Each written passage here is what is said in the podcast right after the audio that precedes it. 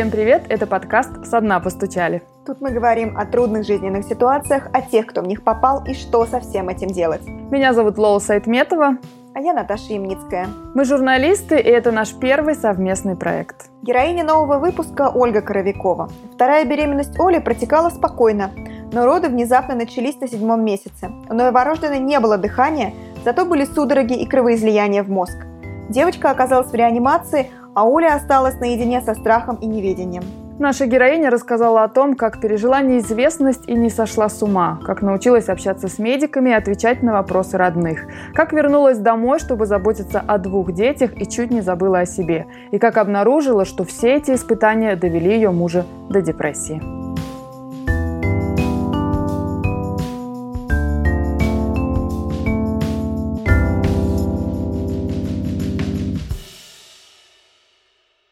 А когда ну, окончательно стало понятно, что ситуация сложная, опиши, пожалуйста, этот момент. Это стало понятно, собственно, в родах. Потому что даже когда начались роды, э, и мы приехали в роддом, у меня был свой акушер, своя акушерка прекрасная, которая не позволяла со мной делать все эти вещи, которые часто делают в роддомах, то есть стимулировать.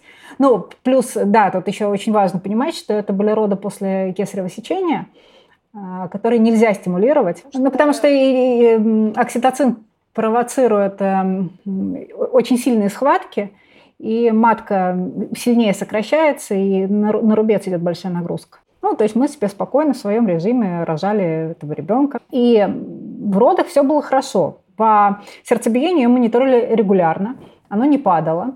Э, воды были чуть зеленоватые. Это как бы немножко насторожило врачей, но не так, чтобы вот э, срочно бежать делать кесарево сечение, потому что, опять же, все ориентировались на самочувствие ребенка, которое измеряется сердцебиением.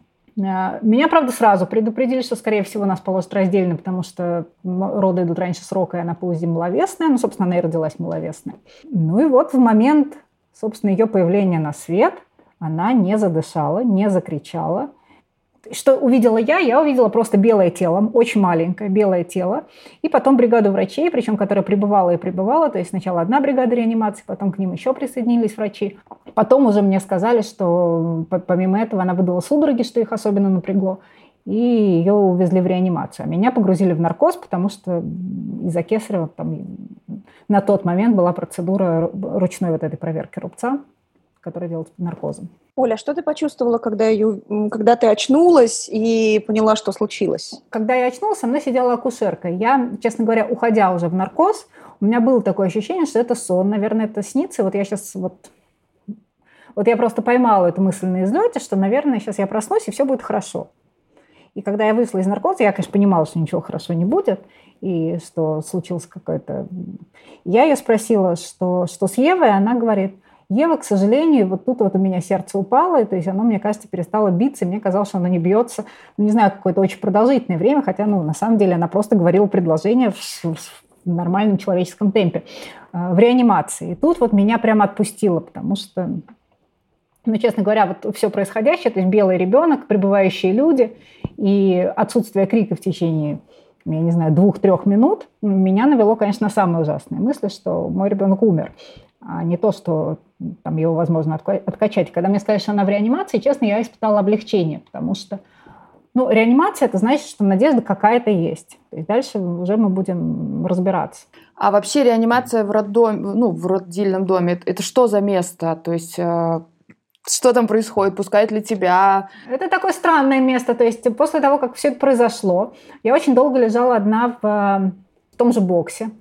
Потом меня перевели в палату, и мне не поступало никакой информации. То есть ко мне заходили какие-то люди, которых я пыталась спрашивать, что все-таки с Евой, потому что, ну, сказать, что она в реанимации, да, в реанимации можно быть в очень разном состоянии. Можно быть э, в очень тяжелом состоянии. Можно быть, как мне изначально говорили, ну вот она просто маловесная, да, она... Что она по умолчанию туда попадет. Да, по умолчанию туда попадет. Можно быть просто с желтушкой под лампой и то находиться вот в этой реанимации. И, как потом оказалось, там действительно очень разные в разном состоянии дети находятся. Э, но информации никакой не поступало. И на самом деле получить эту информацию удалось только с помощью звонка на горячую линию Минздрав, потому что все это время я там была, ну, как очнулась, я была на связи, меня все спрашивали, ну что, что, как, -то, как там Ева.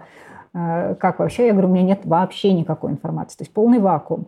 И в итоге даже не я позвонила, а позвонила Елена Данильченко, которая руководитель Центра естественного здоровья и развития ребенка на горячую линию Минздрава и, видимо, всем своим весом надавила. И вот только тогда ко мне пришли из реанимации, еще, значит, попытались на меня, ну, накричать, да, то есть, э, что какого черта вы тут поднимаете панику, нам тут звонят сверху. А, мы работаем в рабочем режиме, и вот когда у нас будет информация, тогда мы вам ее и сообщили. То есть я даже тогда не могла до них дойти и получить вот эту информацию. То есть когда ты лежишь в палате в одном отделении, и а реанимация находится пара этажов ни, пара этажей ниже, информации, никакой связи между отделением, получается, что нет. Какой период, получается, ты жила в, не, ну, в неведении? Сколько времени? Ну, он не очень большой, э, если так посмотреть, но для меня он был, конечно, огромный. То есть я ее родила в 14.30, и вот где-то в районе 8 вечера, наконец-то, ко мне пришла какая-то информация. И, наконец-то меня посадили на каталку и отвезли в реанимацию. Вообще в реанимацию есть э, строго положенное время визита. Раз в три часа ты должен приходить и сцеживаться приносить. Ну, по крайней мере, вот в том роддоме, в котором я была, который очень за грудное вскармливание, ты должен приходить и раз в три часа сцеживаться, приносить грудное молоко. И раз в день, раз в сутки ты можешь типа пообщаться с заведующей. Кроме заведующей ни у кого никакой информации нет почему-то. Ну, заведующий тоже ее, да, не особо выдает на самом деле, потому что почему-то по умолчанию в нашей системе, то есть это даже не вопрос каких-то конкретных людей, в нашей системе считается, что родителям знать э, о состоянии ребенка не положено, чтобы лучше лишний раз, наверное, не надеяться. Поэтому фра- фразы обычно звучат такие. Это реанимация, сюда просто так не попадают. А главное, что самое э, печальное во всей этой истории для меня было, то, что я видел других детей в реанимации, они были ну, живенькими такими, ручками, ножками двигали. А Ева, она была в лечебном сне из-за вот этого, из-за этих судорог, про которые я рассказывала, которые появились. И чтобы купировать судороги, ее погрузили в лечебный сон. И как только они там пытались какую-то дозу лечебного сна убрать, у нее снова появлялся судорожный компонент, и они снова ее добавляли. Соответственно, она лежала просто как овощ. У нее не было никаких движений. Ну, то есть она просто лежала, и за нее дышал аппарат. Вот, и поэтому, когда ты стоишь вот в этой очереди из мам, которая каждая из которых хочет узнать состояние своего ребенка, и ты плюс-минус понимаешь, что твой ребенок, он немножко потяжелее, чем вот дети может быть и нет, но вот выглядит он явно сильно потяжелее, чем предыдущие дети. А, а им всем как э, копирку выдают одну штампованную фразу. Это реанимация, сюда просто так не попадает. Состояние тяжелое, стабильное. И мамы отходят, эм, все убитые, конечно, потому что, ну, всем же хочется слышать, что вот вас там через пять дней там переведут или там улучшение наступит тогда-то. Вот. А в основном, конечно, в реанимации роддом лежат с пневмониями. То есть вот таких тяжелых случаев их, э, ну вот на время нашего пребывания была одна Ева. Ну, как бы объяснить, что пневмония при рождении это серьезно, да, но это не ДЦП, это не какие-то необратимые последствия. Ну, в общем, как-то поговорить по-человечески с мамами, этого в системе просто нет. То есть нет человека, нет психолога, наверное, который бы мог бы как-то не, знаю, с родителями пообщаться и по-человечески просто эти термины разъяснять. Вот, и, конечно, первое время меня от этого вымораживало. Дальше, я же дотошная, меня, конечно, очень сильно интересовали причины, почему все это произошло. А шансы получить ответы на эти вопросы там? Ну, и не получила, да. То есть мы в итоге так и остались с, с гипоксией и вот этой асфиксией, но причины почему нет. Единственное, что всем, естественно, пытаются написать вот эту внутриутробную инфекцию, а что это значит? Ну, это диагноз, который, в принципе, снимает с роддома и любую ответственность, потому что, ну, получается, что это когда-то была у ребенка внутри утробы инфекция, а, которую, вот с которой он родился уже. И это последствия типа? Да, и вследствие этого, да, наступили некие последствия. Если почитать вот все истории, которые сейчас э, ходят про 27-й роддом, там у всех стоит вот этот прекрасный диагноз внутриутробной инфекции, то есть его просто ставят по умолчанию. Я тогда еще не знала того. То есть если бы я знала, наверное, что этот диагноз, он просто по умолчанию, я бы, наверное, и забила бы. Но я тогда не знала, поэтому я их очень сильно долбила и говорила, что давайте установим, ну ведь инфекций же много бывает. Вот я сдавала торч. Торч у меня абсолютно чистый. А какая это инфекция? Они говорят, цитомегаловирус. Я говорю, ну, цитомегаловирус входит как раз в торч. Я говорю, если это он, давайте снова возьмем кровь. У меня тогда должны быть иммунотела. Ну, в общем, я их долбила этим внутриутробной инфекцией говорила, что ну как вы можете лечить моего ребенка от чего-то, если вы не знаете, от чего вы ее лечите. И в итоге нас выписали без этого диагноза. По крайней мере, цитомегаловирусную им, удал... им пришлось исключить, потому что я прям настаивала. Вот э, когда тянулись вот эти дни, часы в больнице, да, чем ты себя спасала, как и чем поддерживала, учитывая при этом, что все же спрашивали, как Ева? Вот это был самый тяжелый, наверное, вот этот вопрос, как Ева, потому что на самом деле ответить мне было нечего. Ну, то есть я получала ровно ту информацию, которую я сейчас озвучила. Ева в реанимации сюда просто так не попадают. Ну и вот э, иногда мне удавалось вытянуть вот эту вот скудную информацию про лечебный сон э, и про то, что вот э, появляется судорожный компонент, и поэтому мы продолжаем ее держать в лечебном сне. А вот сейчас мы снижаем дозу лечебного сна, но он очень долго выводит из организма, поэтому никакой положительной динамики вы все равно в ближайшее время не увидите.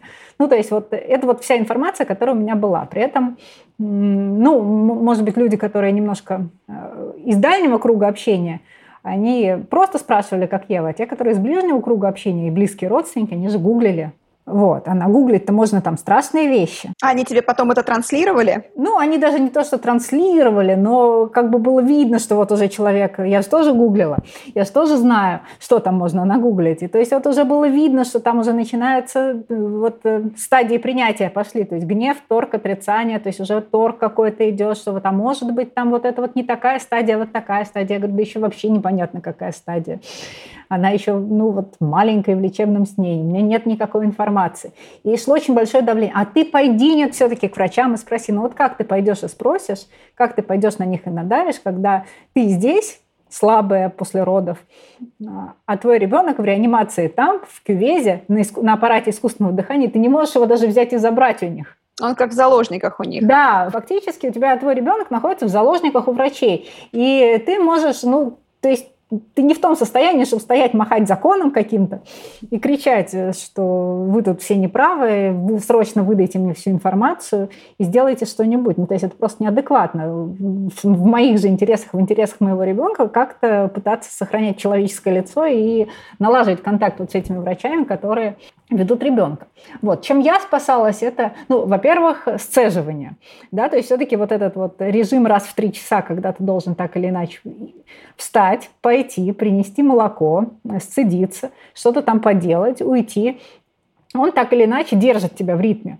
То есть ты не можешь окончательно расползтись, как кошня.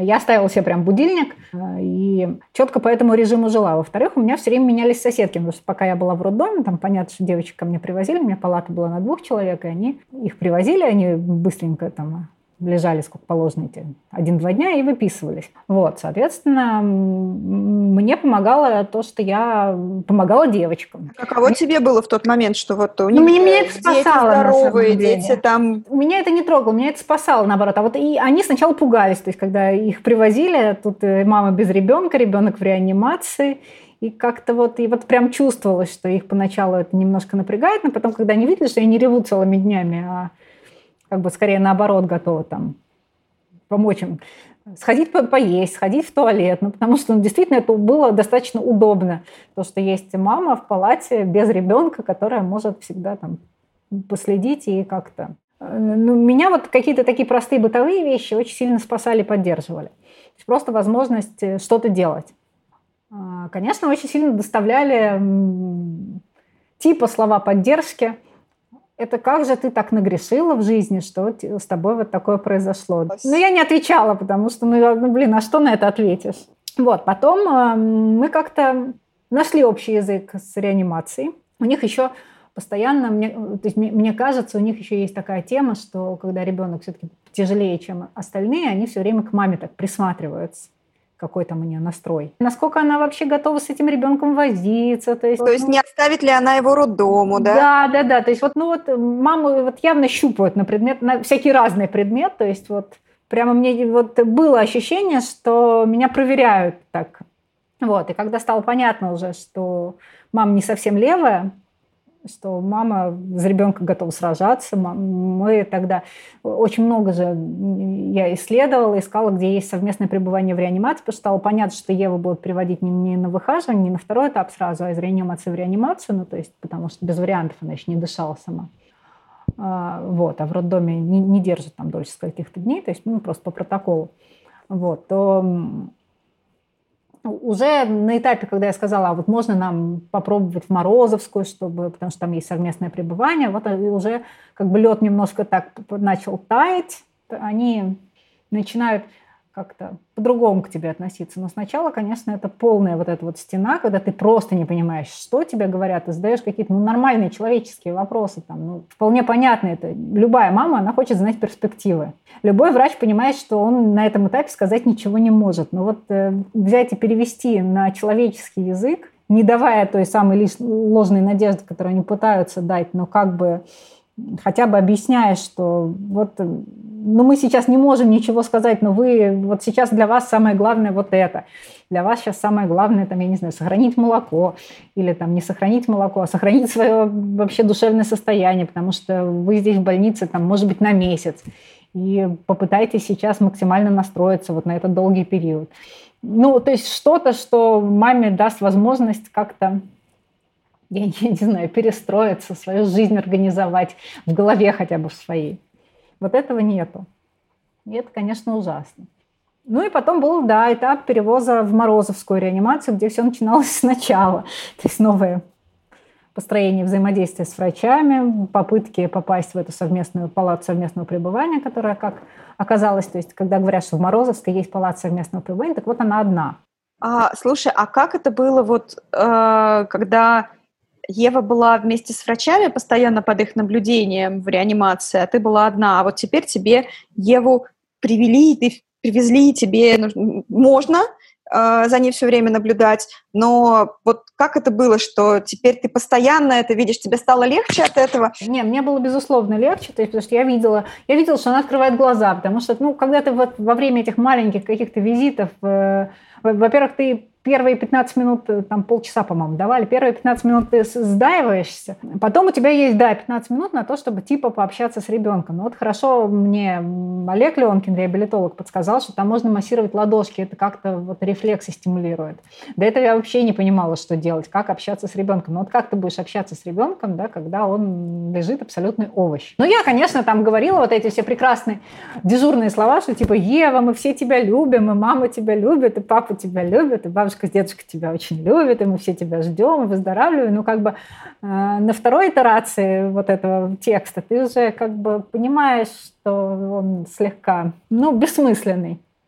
Не очень понятно, что делать во время общения с ребенком. Это как бы тоже вот довольно серьезная проблема. То есть об этом тоже, наверное, нужно где-то давать какой-то мануал, инструкцию. Что ребенка можно гладить, ребенка можно, там, я не знаю, массировать ему ручки, ножки, что можно ему, там, я не знаю, петь песенки, класть ручку на животик. Ну, в общем, что-то с ним делать, как-то взаимодействовать, да, чтобы той же маме становилось легче. Потому что мне, как только мне рассказали, что вот можно массировать ладошки, стало прям сразу очень сильно легче.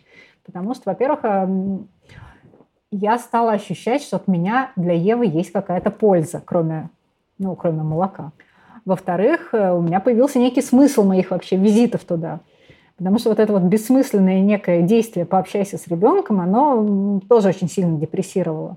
Ну, пообщайся с ребенком, да. Вот лежит ребенок. Там просто на него смотришь и типа должен испытывать какие-то эмоции. Но на самом деле эмоции, они вообще у многих отключены в этой ситуации ну, ты же в глубоком стрессе находишься, и ты понимаешь, что тебе, чтобы выжить, нужно ну, заморозиться немножко. И вот ты стоишь такой весь приземленный, то есть ты понимаешь, что твои эмоции, они где-то там заморожены. Если ты сейчас начнешь плакать, то ты начнешь рыдать, как э, тебя прорвет. А расскажи, пожалуйста, про близких, про мужа, про родителей там твоих, его. Как для них э, эта ситуация была? С мужем было очень сложно, потому что муж, он э, человек очень закрытый и скупой на эмоциональные проявления и склонный впадать в отрицание.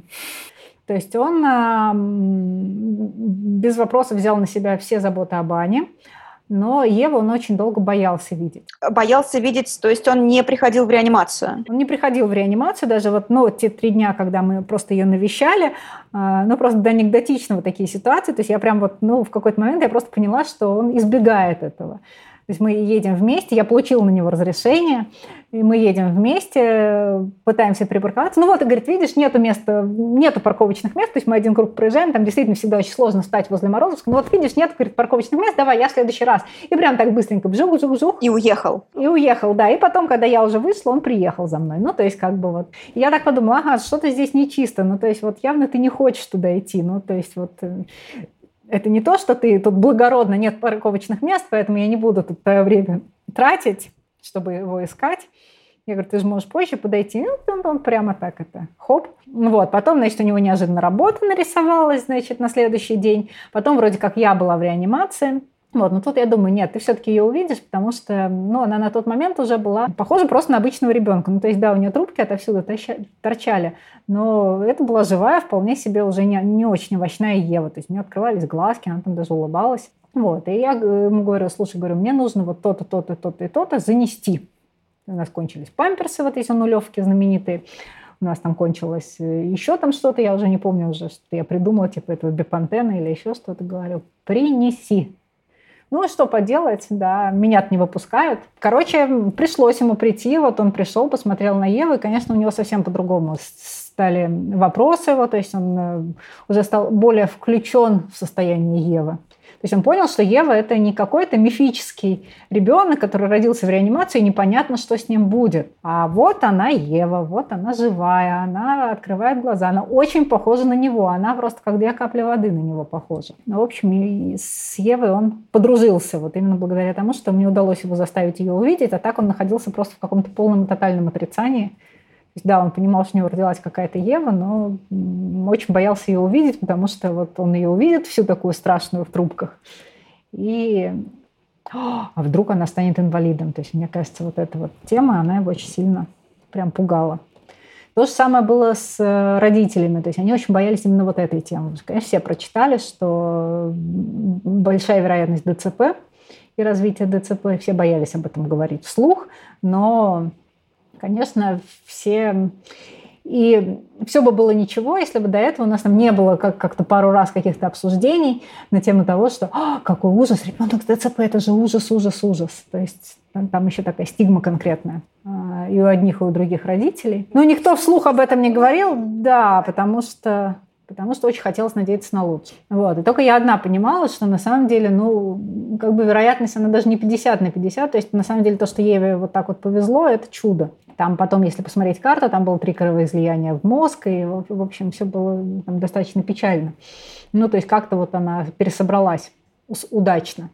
А вы с мужем говорили на эту тему после того, как он Еву увидел наконец? Ну, мы с ним вообще не очень много говорили, потому что я-то была в реанимации, да, а он был дома, поэтому, ну, просто он стал чаще спрашивать, как там Ева. А у Евы пошли успехи просто, у нее уже пошли какие-то такие прям ну, хорошие успехи, хорошая динамика, то есть уже к этому моменту меня отпустил немножко, потому что было видно, что у нее, ну, во-первых, она начала сама дышать.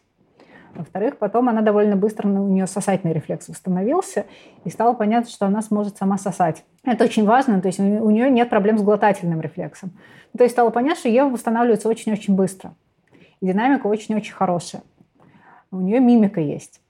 Ну, то есть вот какие-то вот такие вот э, маленькие вещи, да, они мне стали, очень меня сразу дали надежду. То есть я поняла, что даже если там мы с чем-то и выберемся, то это будет не что-то серьезное. А когда стало понятно окончательно, что кризис миновал, что вот все-таки вы выбрались? Ну, тут вот сложно сказать, что именно миновало, потому что Ева, например, есть, есть такой момент, я о нем очень редко рассказываю, но Ева, например, до 6 месяцев, почти до 6 месяцев не какала сама вообще. То есть у нее очень долго, то есть у нее вот туда ушла проблема. Она очень долго проблемы с пищеварительным трактом не могла свои решить. То есть при том, что она отлично перла в моторике, то есть она умела переворачиваться по, по возрасту, несмотря даже на то, что имела право там, на некую задержку вот, в связи с, не, с недоношенностью, она перевернулась по возрасту, да, но при этом вот какала она только с помощью моей. Потом э, у нас был, начался момент с ходьбой когда все дети пошли, а Ева не пошла. Год она не пошла, год и один она не пошла, год и два она не пошла. год и три, она не пошла. Тут закончились вот люди, которые обычно так говорили, ой, ну вот э, у меня вот у знакомых Петя тоже поздно пошел, в год и три. Вот в год и три вот эти все люди, они отвалились. То есть когда год и четыре Ева не ходит, и все таки ну вот они тоже поздно пошли, в год и три, а Еве сколько? И ты такой, упс. Год и пять, Ева не идет. Что ты уже... чувствовала в этот момент? Ну, я была ну, нормально. У нас есть реабилитолог, да, я с ним э, была на связи. Он говорил, э, пойдет, пойдет, Ева пойдет, говорит. Пойдет в своем темпе, пойдет. Но вот где-то с года и пяти давление пошло прям очень жесткое и а, со стороны родственников. То есть был момент, когда папа мне сказал, мама плачет, что Ева не ходит. Вот, то есть мама сама, она как бы не, не говорила мне ничего, но вот был этот момент, что вот мама плачет, что Ева не ходит.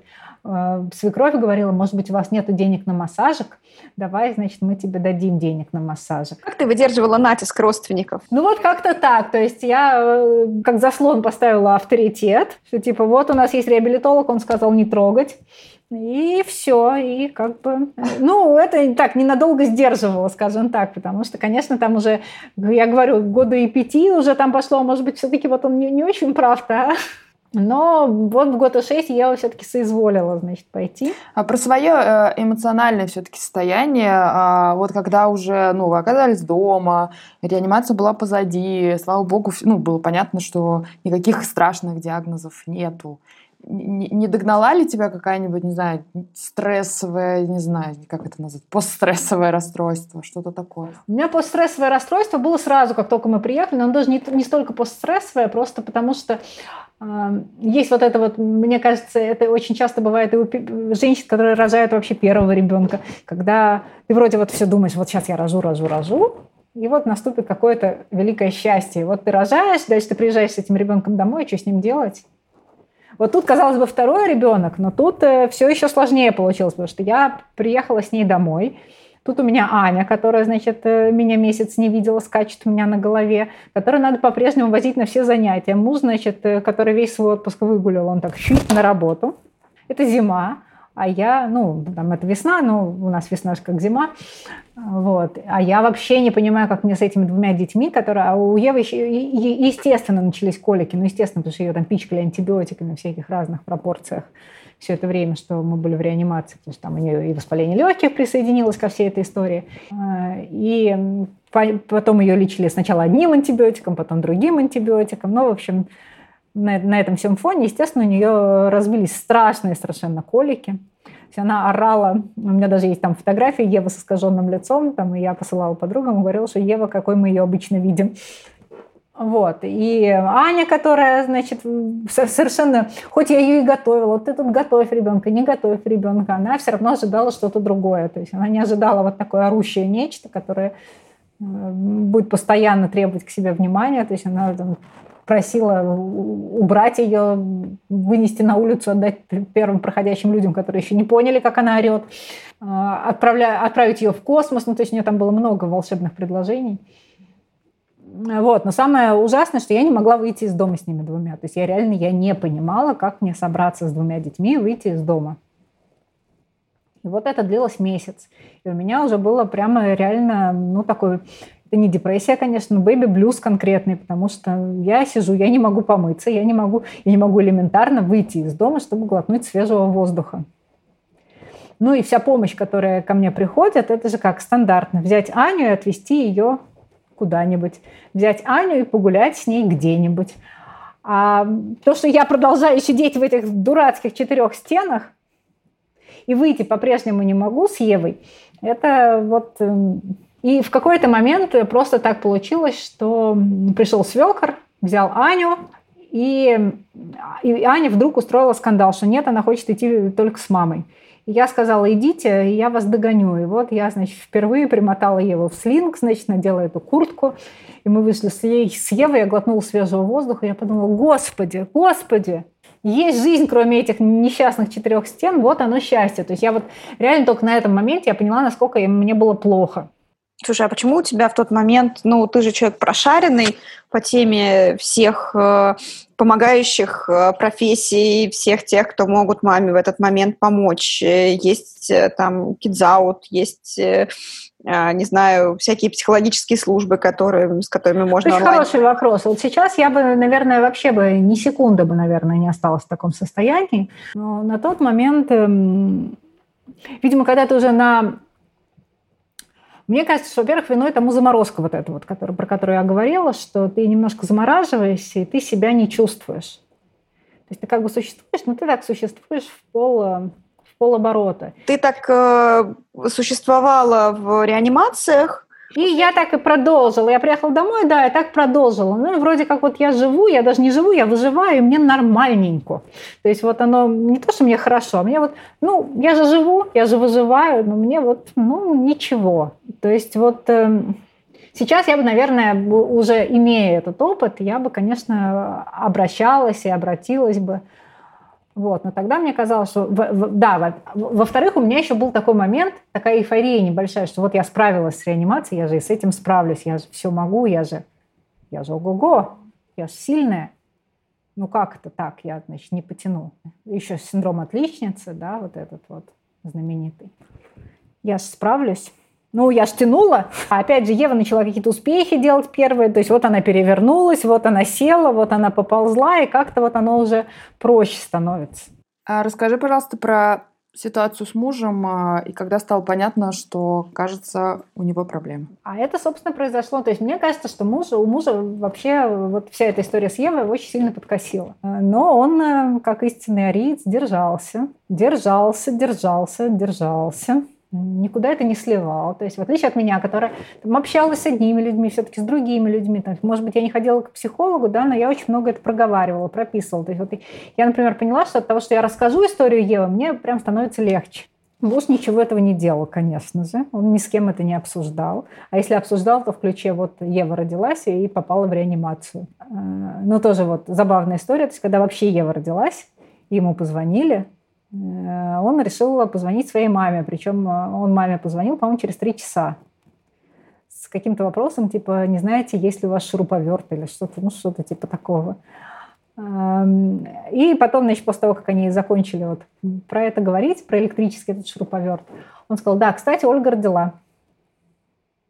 Мама, значит, его впала в шок. А, как? Что? А как, как она?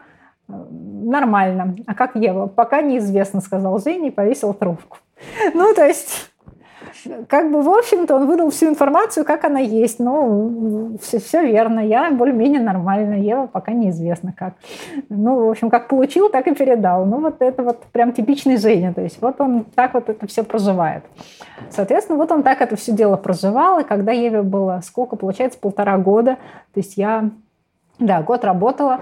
Сначала мы поехали в отпуск. И в отпуске я уже поняла, что что-то вот все, все не так, короче, ему. Вот какие-то просто минимальные, простейшие вещи, которые у нормального человека не вызывают, ну, в принципе, даже раздражения не вызывают, у него вызывают просто какие-то жутчайшую злость. Ну, там, условно говоря, Аню кто-то угостил шпинатом, и вот Аня бегает, таскает этот шпинат. Вот его это злит, что вот она у чужих людей берет шпинат. Я ему просто, мы когда приехали, я ему сказала, слушай, в следующий отпуск я с тобой точно не поеду, надо с этим что-то делать. А, а дальше, ну тогда я думала про какого-нибудь семейного психолога, то есть просто пойти как-то разрулить эту ситуацию именно с точки зрения, я не знаю, медиации, может быть, там, с, с психо... просто психолога. Вот, а потом начали происходить более загадочные вещи. То есть он, например, мог прийти с площадки Бизани в 9 вечера. Ну, то есть вот я готовила ужин, Ева у меня там где-то играла ну, при мне, в ногах. Вот. И вдруг э, появляется Женя. Ну, то есть я слышу, что открывается дверь, заходит Женя, который гулял с Аней. Я еще так удивилась, что как-то Аня не, не прибегает, не слышно, но подумала, что вдруг там она сразу пошла мультики смотреть или еще что-то. Ну, то есть мне не приходит в голову такой сценарий, что папа может прийти в, без ребенка с прогулки. Поэтому я продолжаю готовить ужин, и через полчаса я зову всех ужинать, приходит Женя, я говорю, Аня, ты что не позвал? А, говорит, Аня на улице. Я говорю, как на улице? Ну, говорит, она не, пошла домой. А, Москва, 9.30. Я надела тапки и вот вообще в чем была, побежала на улицу. Ну, Аня там, естественно, спокойно играла на площадке. Еще попыталась со мной тоже поторговаться на тему того, что она сейчас не пойдет домой. Но бесполезно было. Тут вот у меня как бы, ну, я, конечно, пришла, у нас там были разборки. А, ну, окей, значит, дальше следующая ситуация. Мы в районе Ленинского проспекта. Мы гуляли с девочками, Женя за нами приехал. Аня на велосипеде, мы с Евой сзади, Ева в слинге. А, Аня на велосипеде едет вперед, дальше идет Женя, мы идем сзади. Значит, Женя подходит к машине и начинает ее открывать. Я говорю, а Аня где? Аня, говорит, вперед уехала. Я говорю, а как? А там впереди Ленинский проспект.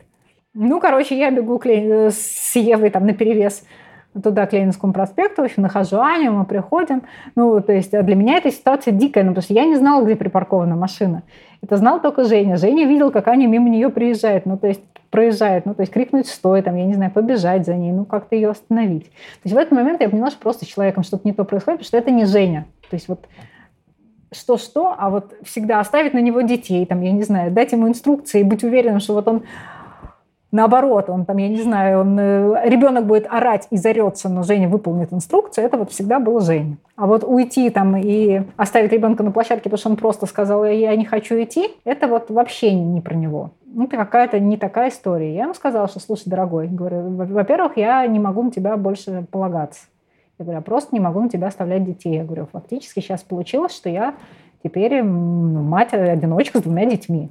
Как бы вот конкретно на тебя я сейчас полагаться не могу. То есть, если мне что-то нужно сделать в выходные, то я должна нанимать кидзаут.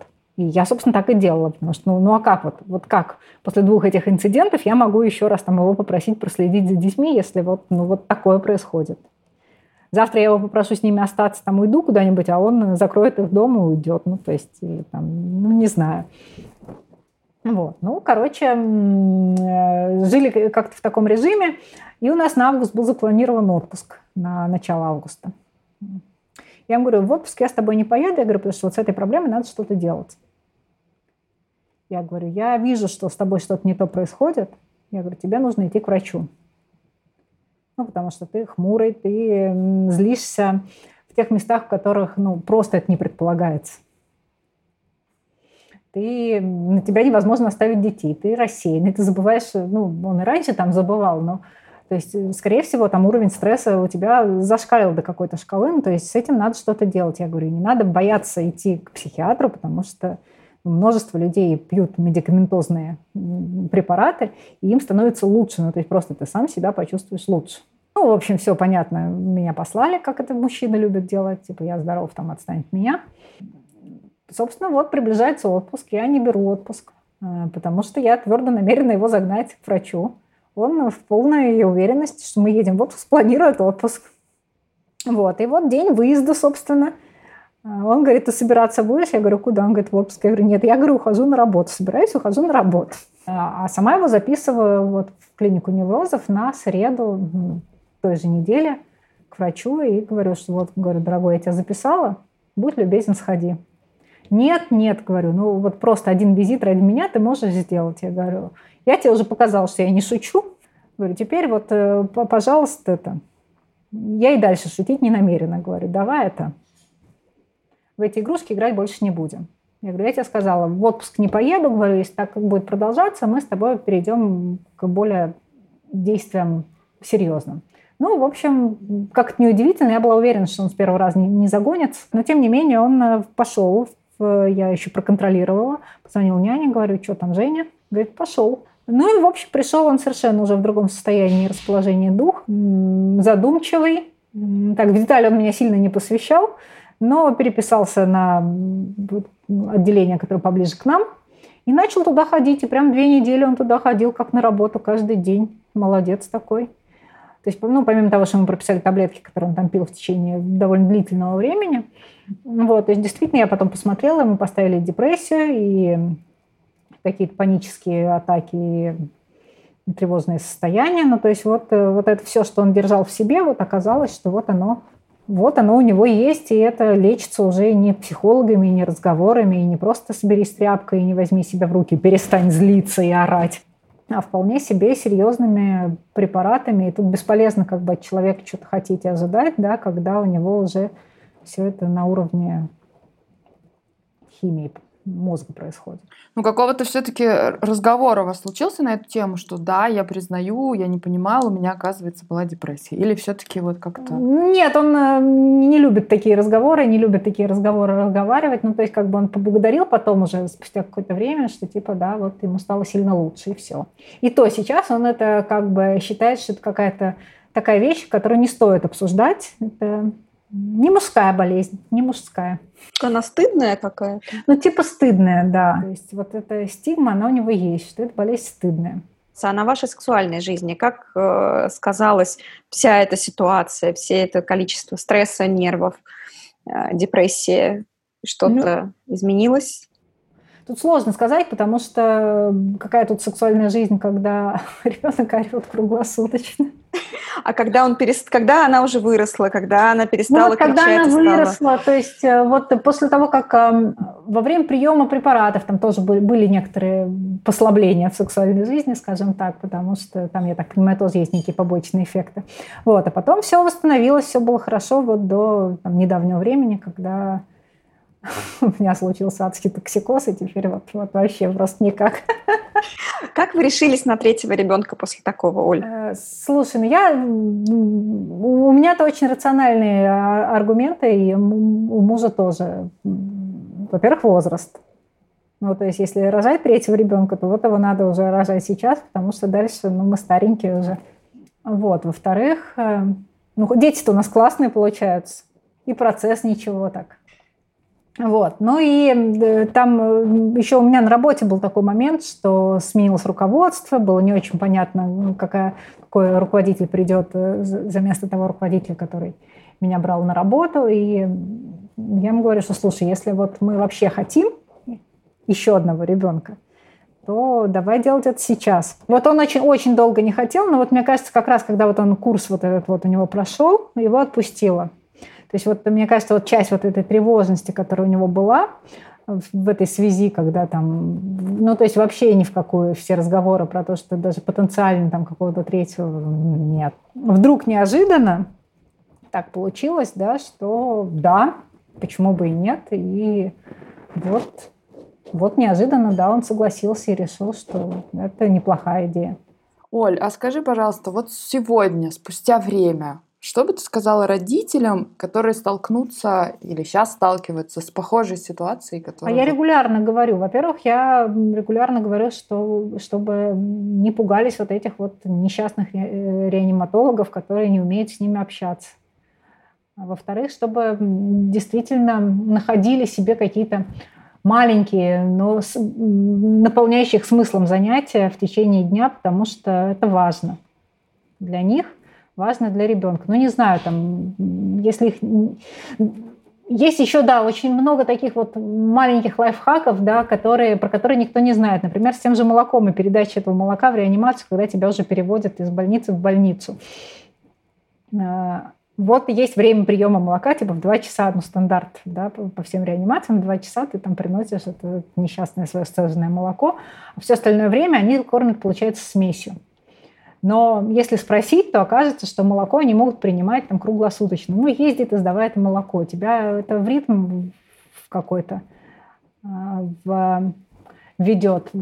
А у тебя будет ощущение, что да, ты для своего ребенка что-то делаешь. Потому что самое страшное вот вообще во всей этой ситуации это то, что ты сам ни на что повлиять не можешь. Вот находить то, на что ты лично, пусть небольшое, пусть очень маленькое, но что-то конкретное, на что ты можешь влиять. И делать это, потому что ну, это, это спасает. И второе, конечно, не отказываться от помощи и просить об этой помощи. Потому что вот это вот была моя самая большая ошибка, что я не просила о помощи и пыталась все тянуть на себе сама.